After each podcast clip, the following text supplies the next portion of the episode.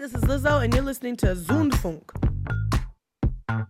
Hey boy, what you say, boy? You trying to play coy like a game? I could have did without mainstream success. I was fully planning on being a career artist and just touring until I'm 75 and putting out music forever and servicing my fan base and slowly developing that fan base and growing with them. Um, like Björk. In my punk years, we recorded the music ourselves, we made the posters ourselves, we borrowed our parents' car and distributed the album. I come from the period where DIY was the thing, you know, and so industry comes and industry goes. It doesn't change what I do. Incubus, Mars Volta, there was a lot of bands that I looked up to and a lot of people that I looked up to that I was like, oh, I could do that. You know what I mean? Like, I'm just different than these other people. And, and I'm and I'm creating new rules for what an artist can do and how an artist can find success. Um, and I'm gonna continue to play by my own rules. Amanda Palmer, Sängerin und Kickstarter Queen, mittlerweile autonom. I mean, this feels like my job, though. especially given what is happening politically, not just in America, but here in Germany and in the UK. I feel like it is more and more important as artists, especially as female artists, that we simply get up and tell the truth about what we experience in our lives. And if we can do it well and we can do it through good songwriting, all the better.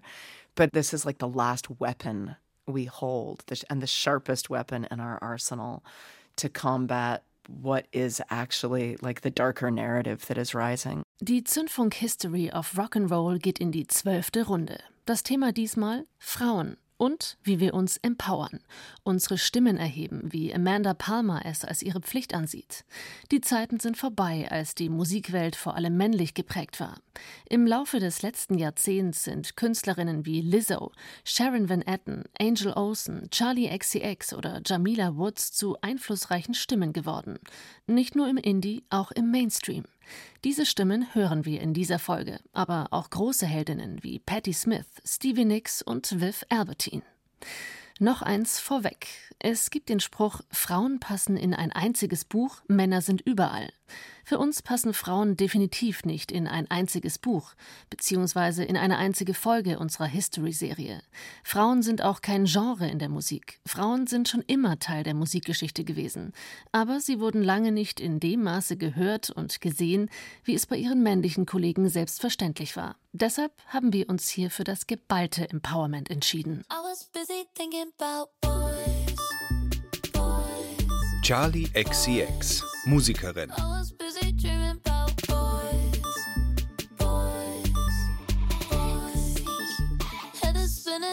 I was someone who was very in awe of the Spice Girls when I was younger.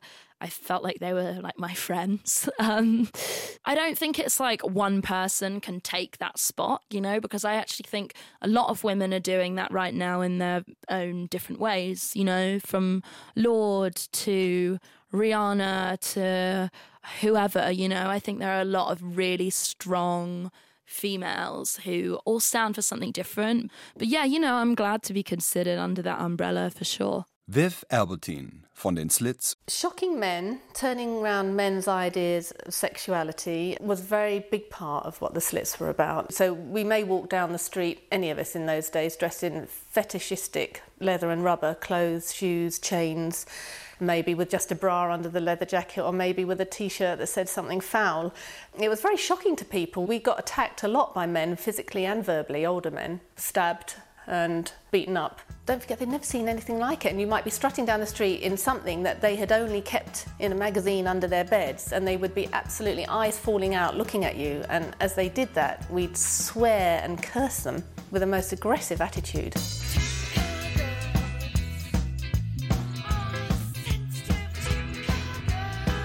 Hi, this is Neneh Cherry, and you are listening to Zündfunk.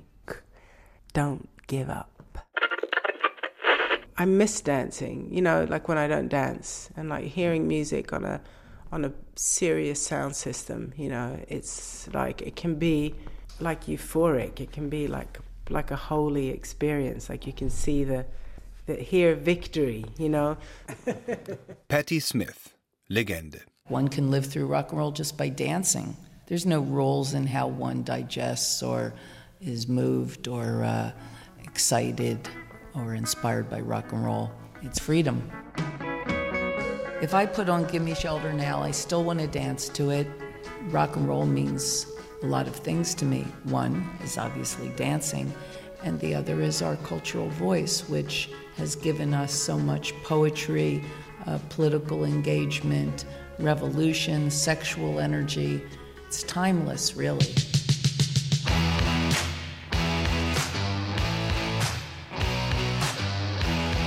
The History of Rock and Roll, as told in our radio show.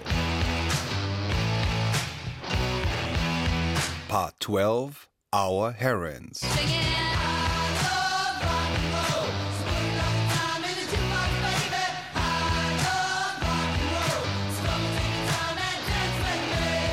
Sendung von Ann-Kathrin Mittelstraß und Michael Bartle. Hi, everybody. This is Suzi Quatro. I hope you're having a good night tonight. You are listening to Zündfunk Radio in Bryantside. By doing what I did successfully, I gave women permission, permission to do whatever they wanted to do. There was a place for them in rock and roll, not as a victim, but it, it gave them a place. Instead of being a groupie or a decoration, they could be a force to be reckoned with. I gave women their balls. There you go. Did I say that? Yeah, I guess I did. Yeah, I did. I gave them their balls. I did. Because I always had them.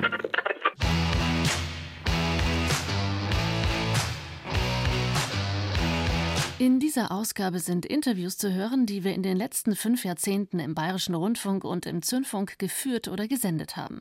Wir sind tief in die Archive gestiegen, haben alte Bänder digitalisiert, Kassetten und DATs überspielt und Kolleginnen und Kollegen gebeten, ihre Privatschätze zu durchforsten. Die Interviews sind größtenteils im Original belassen, also nicht synchronisiert, weil so die Emotionen und Inhalte möglichst pur und unverfälscht rüberkommen. So wie bei Kate Tempest. Die Poetin und Musikerin war schon mehrmals im Zündfunkstudio. Well, you could say that all the songs I've ever written are love songs. All right. Because writing is an act of love. Even if you're writing about something that begins in despair, even if you're writing about something that is difficult, it's still it's still a love song. Even like writing anything at all is a love song. Okay. But this is a Which doesn't answer your question. No. That's true.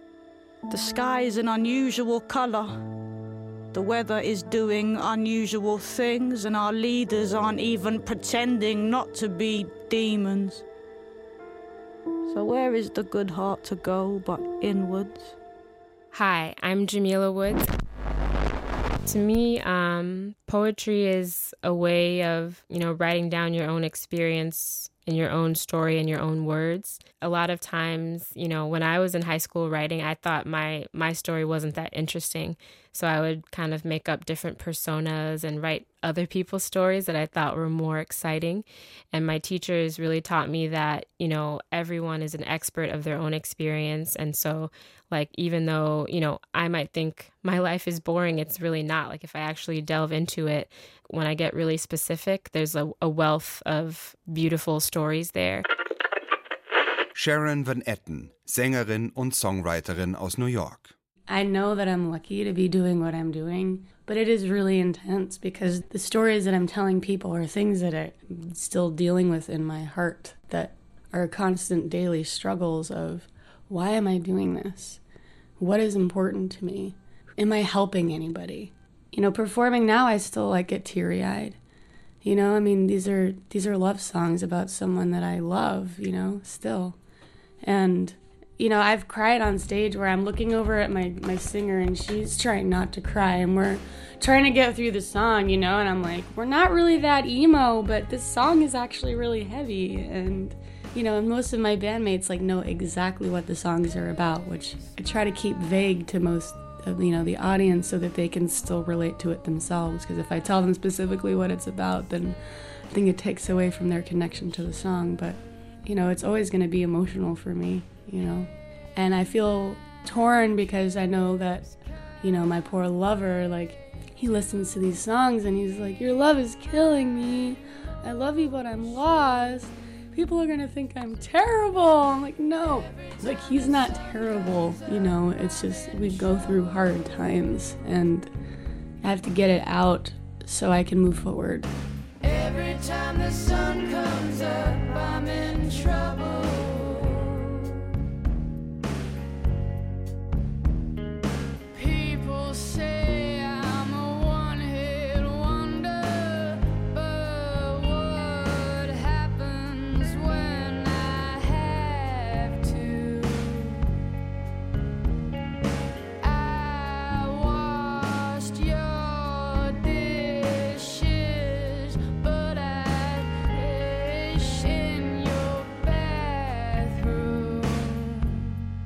me, titles, the title My Woman was not really a feminist statement or a statement on womanhood necessarily. It was just me saying, I'd like to take on my own work instead of feeling bitter or weird about other people making decisions for me. Angel Olsen, Musikerin.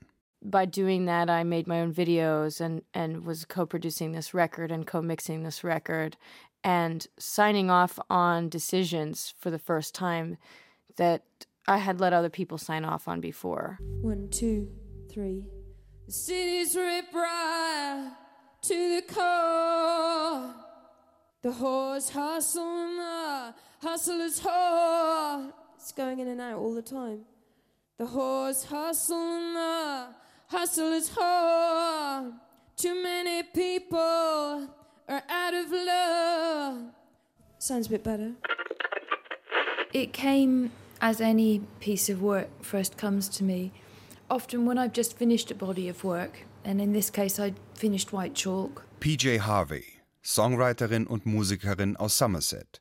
In diesem Zündfunk-Interview spricht sie über Let England Shake, eines der besten Alben der Zehnerjahre. I begin to slowly turn around ideas of where I might be heading next. And it's a period of quite of great discomfort really because I want to know now where I'm heading next, but for a while you just have to be patient. You have to stay very open and see where your instincts are leading you. And I can remember at that time around 2007 feeling profoundly upset and affected by the war in Afghanistan and realized one day that it might be possible to articulate that into song, something that I'd never attempted to do before because obviously it has great pitfalls waiting for you when you begin to deal in language that can be dealing with politics, with huge subject matter like war and nationhood. To even begin to touch on these subjects, you really need to tread carefully. So I knew that it was going to be a really difficult task, but I thought it was worth trying. So it was really that time when I just realized how greatly moved and upset and angered and frustrated I was by what was happening in the world around me that maybe I could put words and song to that. I've seen and done things I want to forget. I've seen soldiers fall like lumps of meat, blown and shot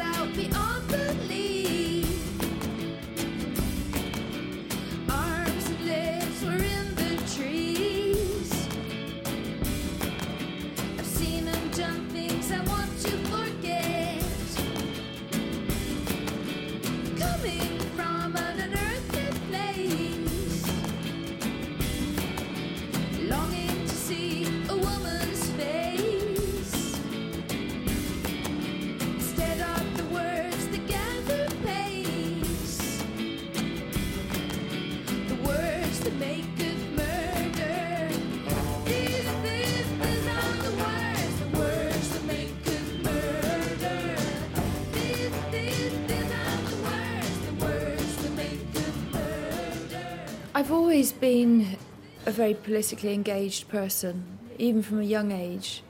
But I didn't feel that I had reached the point as a writer where I could write about these things well in song. I didn't want to do it badly. I didn't want to use cliched, dreadful language that had been used before. It's only at this point in my life and this point in my greater experience now as a writer that I felt I had reached the point where I could attempt to write about politics and war within music. So I was equally as angry about what was happening in the world when I was 20 as I am now at 42. But um, I didn't I didn't have the skills with my writing and I knew it at some level. I knew if I tried to write an album like Let England Shake then, I wouldn't have done it well at all. And obviously then I was a lot younger. I was a lot less wise and I had a lot less um, use of the skill of language than I do now. Adrianne Lenker, Frontfrau der Band Big Thief. My first song was about feeling really angry and how old were you? 8. and but it was feeling angry but I was also feeling like but that's the way life is and it's okay. Things will things will come in and then leave. And I was recognizing this for the first time that like you can feel anger but it doesn't mean you're there forever that it comes it just will move through. I can sing the melody or like it's I don't want to sing it right now because it's, but yeah, I think also though, we might have all been writing songs since we were little, like just starting to sing, or for me, I sang when I was, when I could talk. I think.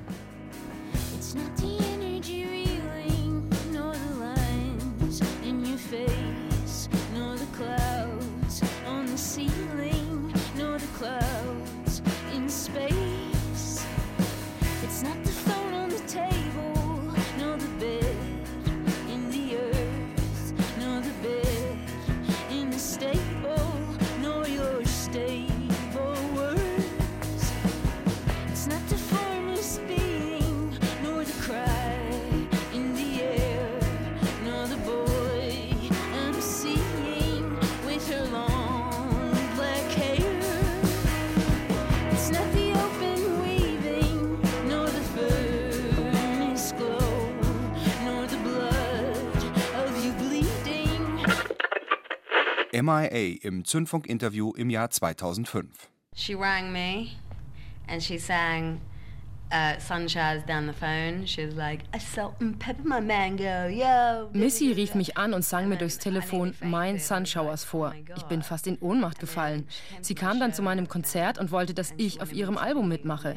Ich hatte also nur einen Tag Zeit, um einen Track fertigzustellen. Und ich tat es. Ich tourte zu diesem Zeitpunkt in den USA und es ging alles so schnell. Ich hätte für das Projekt mit Missy normalerweise mindestens eine Woche Bedenkzeit gebraucht. Aber ich musste mich sofort entscheiden.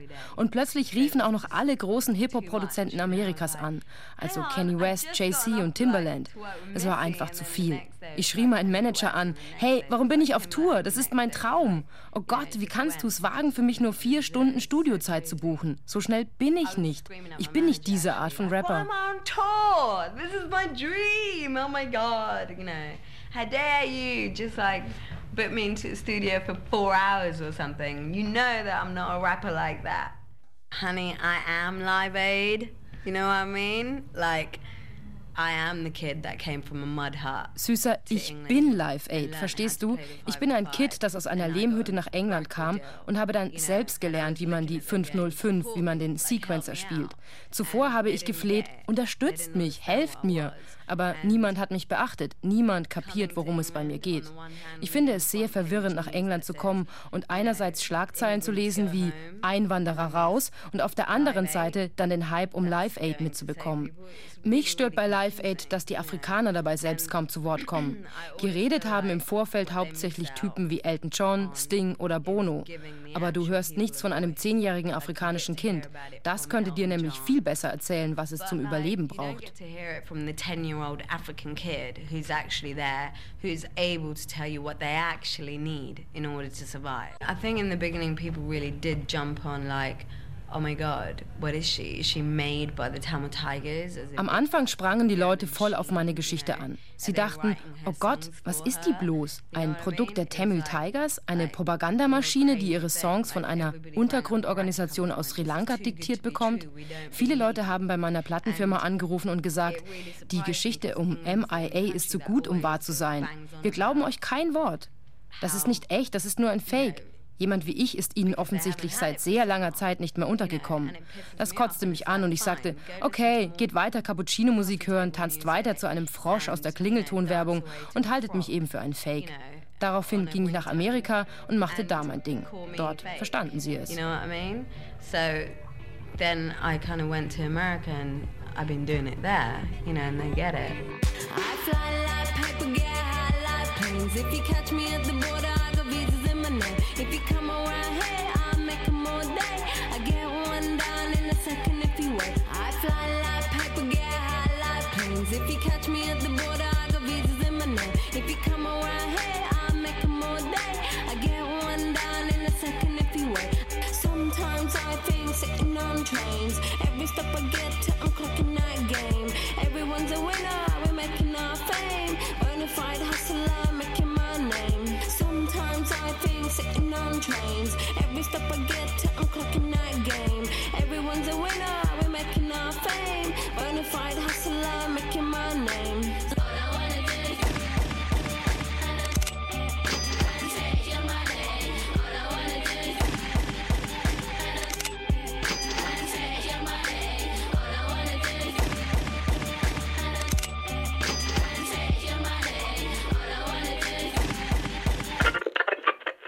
Little Simz, Rapperin. It was a fight, it was a challenge, it was not easy at all.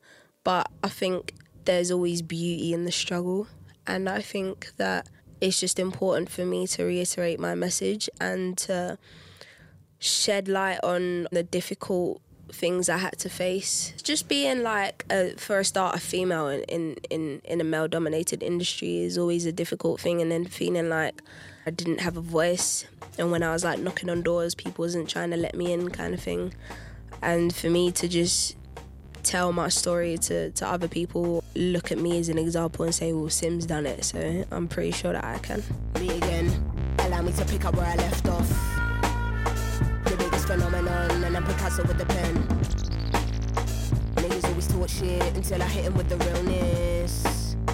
Figured I should say something, but you don't wanna hear me vent. You could talk bad all day long, I will never be impressed. Don't know what I did to make you feel that you be earning my respect. Bayern 2 der Zündfunk mit der History of Rock'n'Roll. Eine Geschichte, die oft von Männern geschrieben wird und von Männern in der Hauptrolle handelt. Unsere Kultur und die männlich geprägten Strukturen in der Musikindustrie, in den Medien und der Gesellschaft haben es Frauen immer wieder schwer gemacht, ihre Geschichten und Perspektiven zu erzählen. Das hat sich glücklicherweise heute verändert. Wenn eine Künstlerin wie Solange heute ein Album rausbringt, wie ihr A Seat at the Table von 2016, wird das als Manifest gesehen für stolze, starke, schwarze Frauen.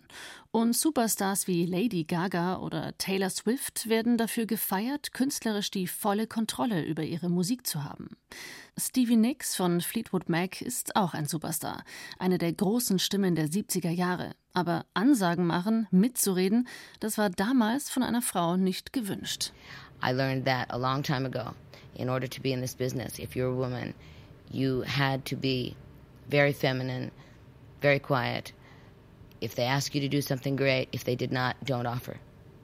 Because if you even offer, they instantly go, you know. I was at a recording session with Tom Petty once, who happens to be probably my dearest man friend. And uh, I said to him in front of all the Heartbreakers, Did you ever think about going out, making this song go out on the chorus chords instead of the verse chords? And he turned around to me and he said, You are here on a limited pass. And that was the last time I ever, ever said anything in anybody's session.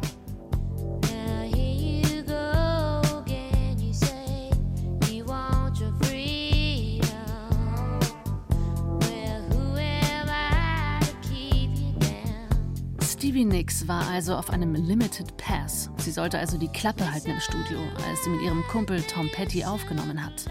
Einiges hat sich seitdem verändert und verbessert. Aber warum feiern wir das heute so sehr, wenn das Pulse-Festival oder das Primavera ein gendergerechtes Line-up verkünden? Klar, das klingt toll, aber eigentlich sollte sowas doch selbstverständlich sein. Eine Band, die schon lange gegen das Business anschreien und anspielen, sind L7 aus Los Angeles. Die All-Girl-Band hat sich 1985 gegründet. Sie spielen Punk und Punkrock und sind immer noch auf Tour. Oft werden sie der Riot Girl-Bewegung zugerechnet, stimmt aber nicht ganz, sagen sie uns im Interview. Riot Girls started on college campuses, and we were city women living in crappy ghettos. So it's kind of different, you know. And um, Riot Girls seem to use rock bands as their political delivery mechanism, where we are a rock band that happen to have some political lyrics from time to time. It's very different, even though we're kind of archetypes for this riot girl word, but we actually we're not riot girls. We're a rock and roll band. Our feminism comes from earning our way in society. We had jobs and were playing in bands. What's interesting is that like we're on a lot of metal festivals, a scene that has been supposedly misogynistic like metal we're the only women on those festivals. So that's where we're embraced is by this metal scene, which is for being punk rockers, that's very ironic to us. But I will say something else, and that the band has been discussing. Uh, we do get on festivals from time to time, and uh, we're kind of down low on the lineup. And I know that our pay is not anywhere near the other bands, yet we get the press. So we're here with you now people want to talk to us. We have a history, we've done a lot of stuff. We're totally grateful to be playing again. We're totally grateful to be on these festivals, but we're starting to question our value to these festivals, in particular because they need women. And so here we are, and we're providing that, okay, here's your women quota, you know, so we may start to get pissed off soon.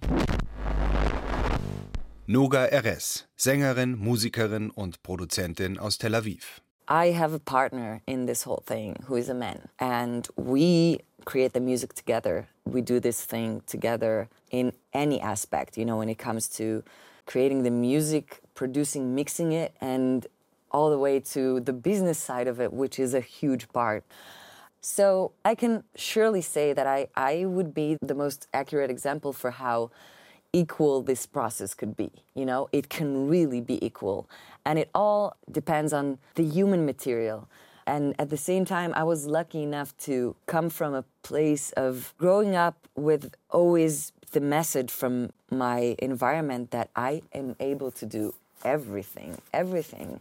I mean, there was not even a question about it. I was only exposed to it when I met men in the music industry who were assholes. You know, that happens. Peaches, Musikerin, Kanada. I guess the thing about sex, drugs, rock and roll, you know, I make party music, but I make party music with a wider sense because I felt like all the party music that I always sang along with, especially in hip hop and rock music, was always very male centric, like the male as the aggressor and the woman as the object. So I tried to flip that role for people to party to because if men and women are partying, it's not even. It's not representative of society and mainstream, and mm-hmm. they call it mainstream music. So I think that my music also should be considered mainstream with the okay. flip. You know what I mean? Sucking on my titties like you wanted me, calling me all the time. That blondie, check out my Chrissy behind. It's fine all of the time, like sex on the beaches. What else is in the teachers of peaches?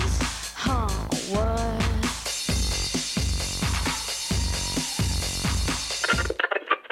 Charli XCX, Musikerin.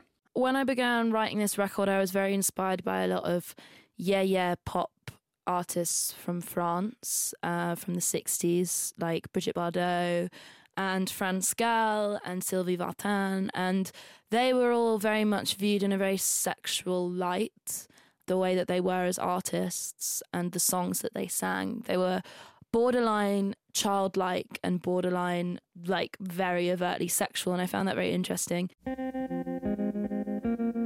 Nancy Sinatra, Sängerin, erster Record Deal 1961. Seitdem Her Boots Were Made for Walking.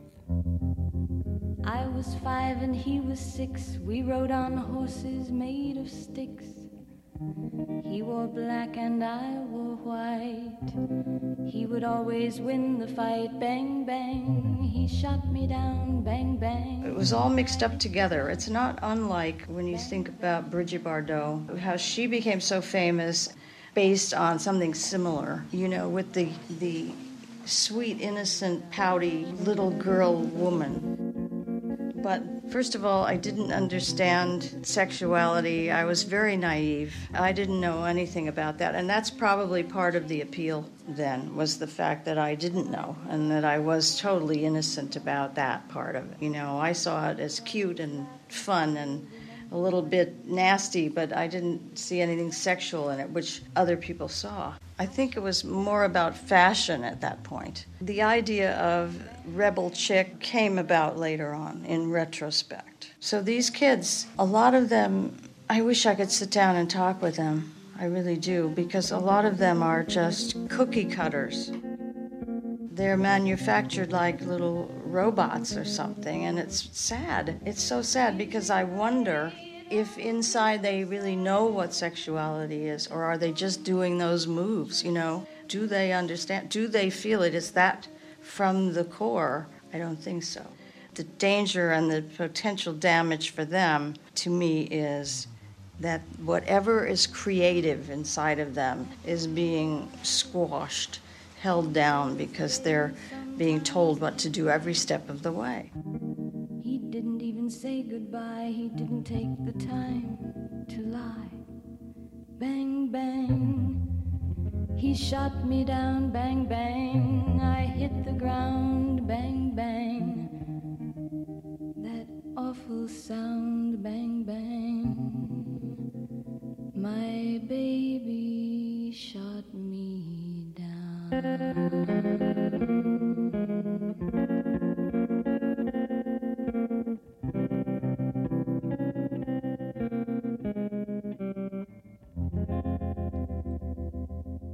you know, I think the title Sucker also obviously plays on that kind of like sexual but childlike thing. And I wanted to like transfer that into an album cover, you know, and it's also kind of like, I don't know, I'm asking a lot of questions, I think, of my audience and, uh, of the music industry as a whole, you know, the Lolita image. And I find it weird and interesting and it's something that I think is being like discussed more by female artists as they take more control of their own careers and become businesswomen.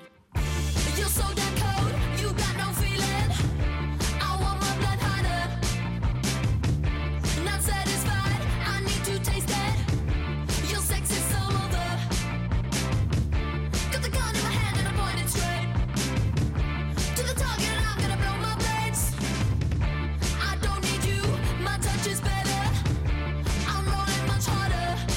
like touching yourself and it's about like having the power to please yourself and only really being like fully happy and satisfied when you do it yourself.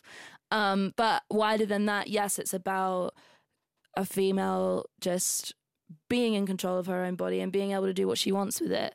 Um, and that's really the message from that song. You know, it's more than just putting your hand in your pants, it's more about being able to say that and being able to say what you want about your body and do what you want with your body as a woman. And uh, it was really important for me to have that on a record, especially a record that's going to be bought by like a lot of young girls, probably, you know. Come on in. Wait, so what's this for? It's not on camera? No, it's not on camera. It's Woo! just radio. Let's come closer Yeah. then. Period. Is there a way to like swing you around that way? Swinging around.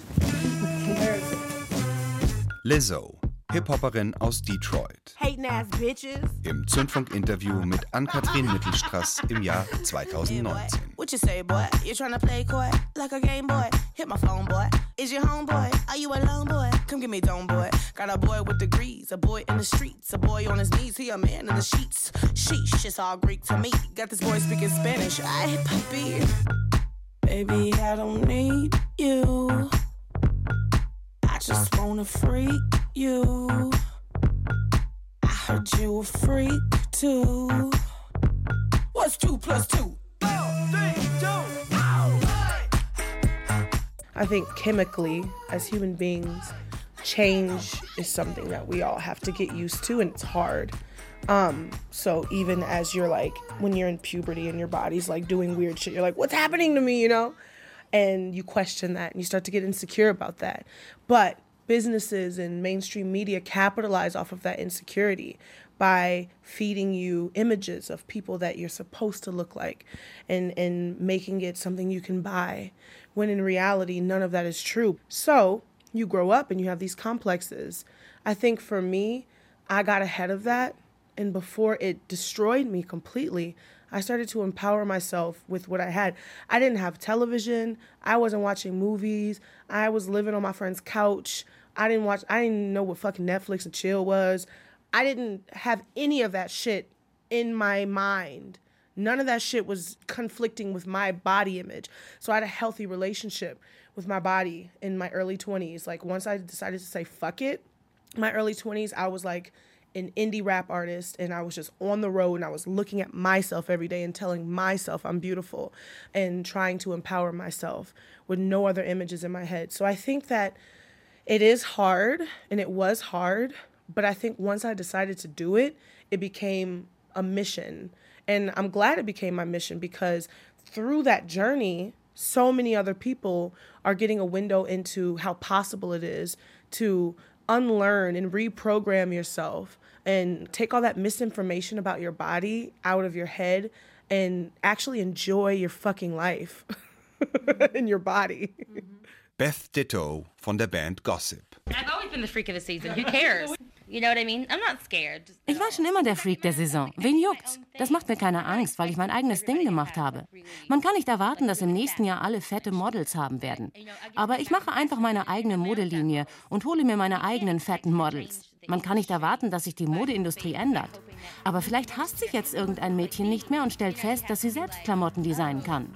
Man darf Wandel nicht zu romantisch sehen. Man muss geduldig sein und jahrelang warten. You have to be patient and willing to wait for years. You can't just think that next season it's going to be all okay.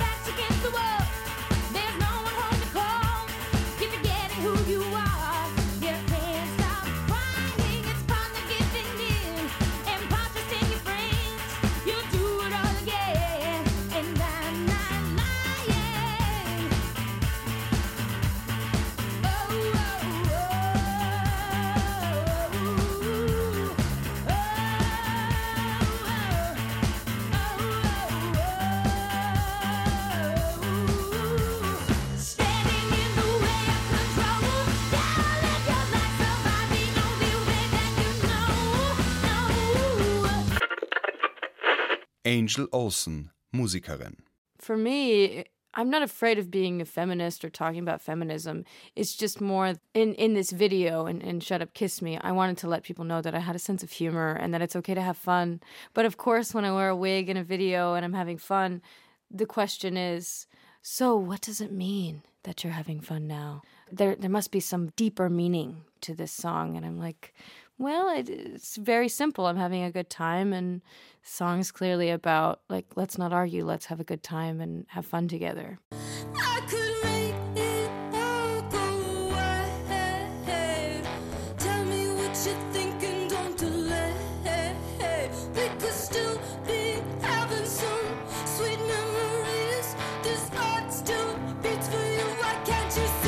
With anything that you make, there's always some statement you didn't realize you were making, along with the statement you were intending to make.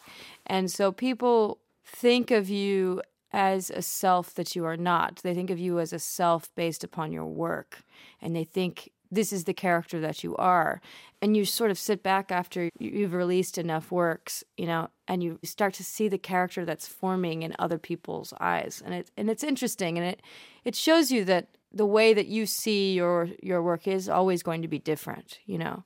But enjoying music is is what it's all about, I think. Noga Erez, Sängerin, Musikerin und Produzentin aus Tel Aviv. But the other side is that music can be a, a very confrontational tool, not an escapistic tool. Because you know that is the thing about it. That is what's so so beautiful and complex about it is that you can feel both things at the same time. You can feel so many emotions at the same time, but understanding that there's something that stands behind mostly the, the lyrical content. And if you're interested enough, uh, you'll go and, and, and find out what, what it's all about. I think that very, very serious music can also be very uh, touching in the in a cathartic way, you know, in a fun way. Hi, I'm Jamila Woods. It's still a process. I think a lot of um, what my work is is uh, an affirmation. So it's like something that I hope to speak into existence through through the writing and the singing of it. So I, you know, my mom um, is very spiritual, and she always would teach me and my siblings about meditation and kind of visualizing what you want to happen. And so I think through that, like a lot of my writing has that aspirational, aff- affirmative quality where I wanna, I wanna show myself how I want myself to feel and how I want myself to be. And um, it's still an everyday thing. Like every time I perform Very Black or Black Girl Soldier or Holy, it's like I, I'm reminding myself again what I wrote because there's moments where I don't feel confident or I might feel, you know, insecure about some aspect of myself. Black is like the magic, the magic's like a spell went to heaven. The police going to, they're going to. Hello, operator. I think people are just really starting to wake up, you know? And I think that's wonderful. But one thing that I would love for people to you know, I'm glad that they woke up on that side, but it's time to wake up and just remove that gender. We know we are women. We know we're girls. We were born the way we are. We're powerful, we're fierce, we're strong, and we hold it down. But at the end of the day, we play with the boys just as hard, and we're just what we are. We're creatives. Leikeli47 rapperin. You're never gonna, I've never heard someone say, Bill Cunningham, the male photographer, you know, but you'll turn around and say, Annie Leibovitz, you know, the, the, the, the female photographer. And we gotta stop that, you know, forget what gender they are, forget, you know, what race they are, forget where they come from. Just look at the gift, look at the individual, take it in, live in that moment, get that experience, and just, you know, be a part of that shift, you know, like, because but I am glad that people are waking up to the, the I'm talking about some strong, strong girls that are killing in this in this game. Shout out to Lizzo, shout out to Princess Nokia, shout out to Cardi B who just had one of the most amazing years and and it was just so inspirational and none of those women are female artists to me. They're just artists. Period. Ready? One, two, three. Yo, Yo what's what up? up? This There's is the Fuji. Fuji. Yo, girl, where we at? Where we at? Yo, definitely in Germany, chilling on Zündfunk. Come with it, Mike Zalegda. Peace. Realistically, if there's something that you have a problem with, take it to the table, battle it with your pen. You understand what I'm saying? My, my sword is my pen. My shield is my pad. My rap book. That's how I do it. For example, realistically, we've only been out for two months. Our album has only been out for two months. So for us to already be in Europe, that's a blessing for us. You see what I'm saying? So we'll play in the subway for quarters because we just want people to hear our music. That was funny. Uh, yo, like this. Check it. Hail MCs. You better watch out or you'll get dropped on the microphone. We do it non-stop. Oh yeah. Originators of rap. Check it like this for the one two, for the one two, for my girl Didi over. Yo, I was riding on a train just to sitting back, just to thinking back to the rat tat tat tat the funky drummer da da. Back in the summer da da, when Pras and Clef and I, we used to form the cipher. The boys with Indonesia would come into Malaya. I closed my eyes and bob my head a little harder. I try to exhale, let out my wisdom.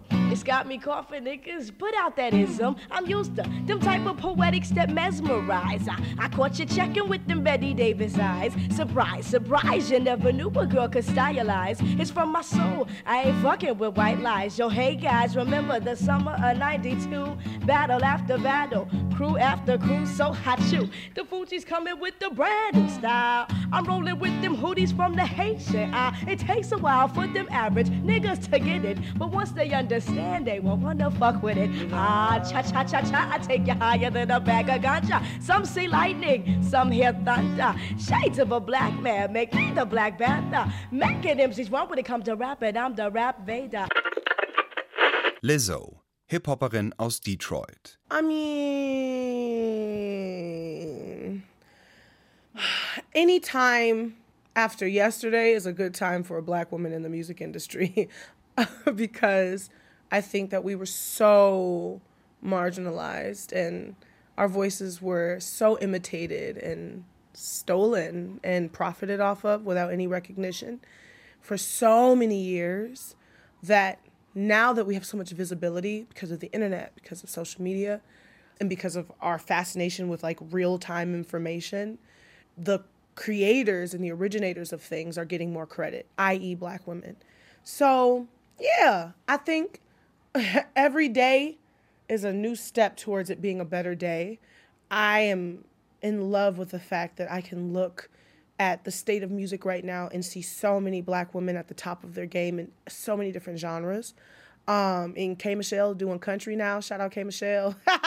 like Lil Nas X just won a country music award. You know, he's gay black man. So, you know, I, I'm excited about what's possible because the music industry is on its head right now and anything is possible.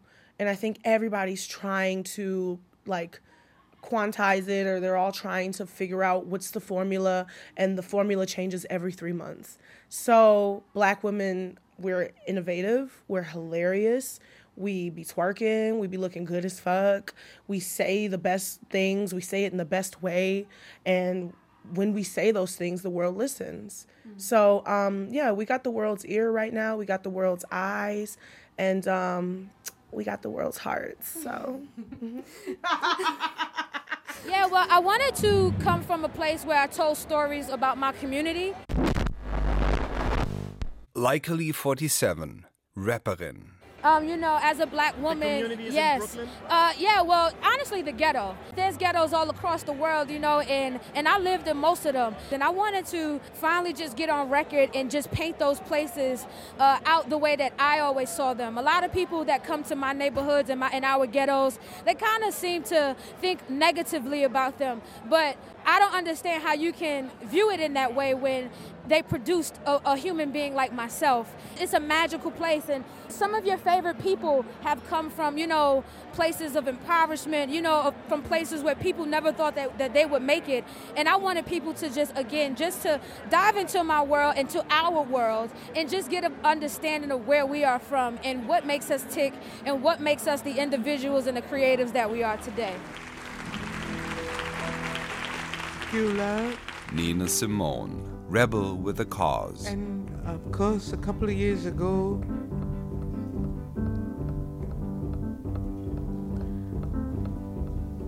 four little girls were killed in Alabama. And at that time, we got the inspiration to do this song. But Dr. King's murder has left me so numb. I don't know where I'm at, really.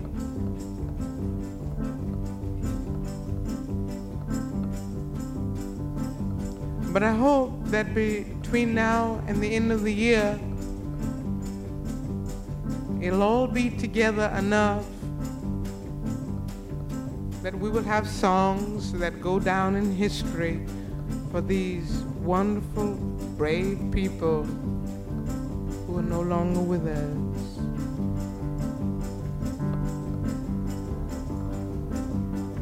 Alabama's got me so upset. Tennessee made me lose my rest. Everybody knows about Mississippi, goddamn. Alabama's got me so upset. Lurleen Wallace has made me lose my rest. Everybody knows about Mississippi. Goddamn! Can't you see it? I know you can feel it. It's all in the air. I can't stand the pressure much longer. Somebody say a prayer. Alabama has got me so upset, and Memphis has made me lose my rest. Mississippi,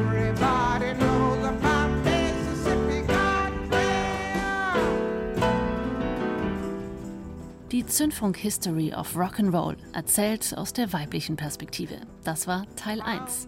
Teil 2 folgt, dann unter anderem mit Künstlerinnen wie Feist, FKA Twigs, Joan Baez, den Slits, Joni Mitchell, Laura Marling, Haiti und vielen, vielen mehr. Alle Folgen der History of Rock'n'Roll gibt's zu hören unter bayern2.de Zündfunk und in der BR-Mediathek. Ann-Kathrin Mittelstraß verabschiedet sich und übergibt zum Schluss nochmal an Kate Tempest und Slater Kinney.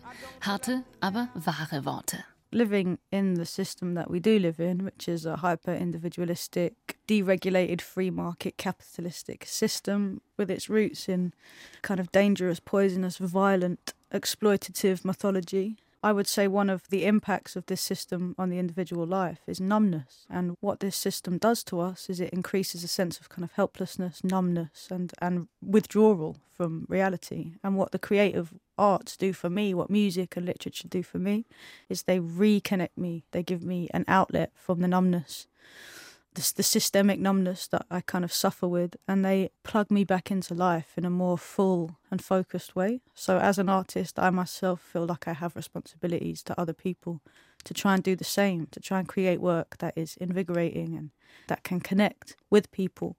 So that's why I'm sitting here in a in a room talking to people in other rooms in, yes. on other radio stations about an album that I've made. That's the kind of power that this band has, is because it has such strong muscle as a as a force. It can be the music can be aggressive, but when we're doing so, I think that if we have a really clear target, a really focused point of view in a song, that it can have a big impact. You know, it can be very personal, but if we take a story from the point of view of, of someone who's not benefiting from the system, is actually, you know, feeling the inequality of the way our economic system is set up currently in the United States, you know, if we can give voice to that person's experience, then we are creating compassion with our music. We are creating a kind of empathy for, you know, for other people with our music. And I think that makes the whole experience stronger. And um, I felt close enough that I could write it and that I could take that feeling and share it with people. I mean, a, a song to me is successful if you, if you can make other people feel something just for a moment.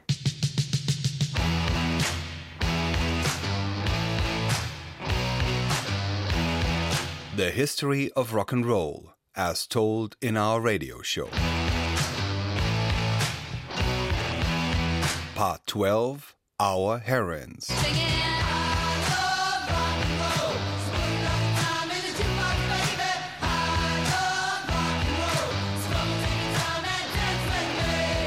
Sendung von Ann-Kathrin Mittelstraß und Michael Bartle.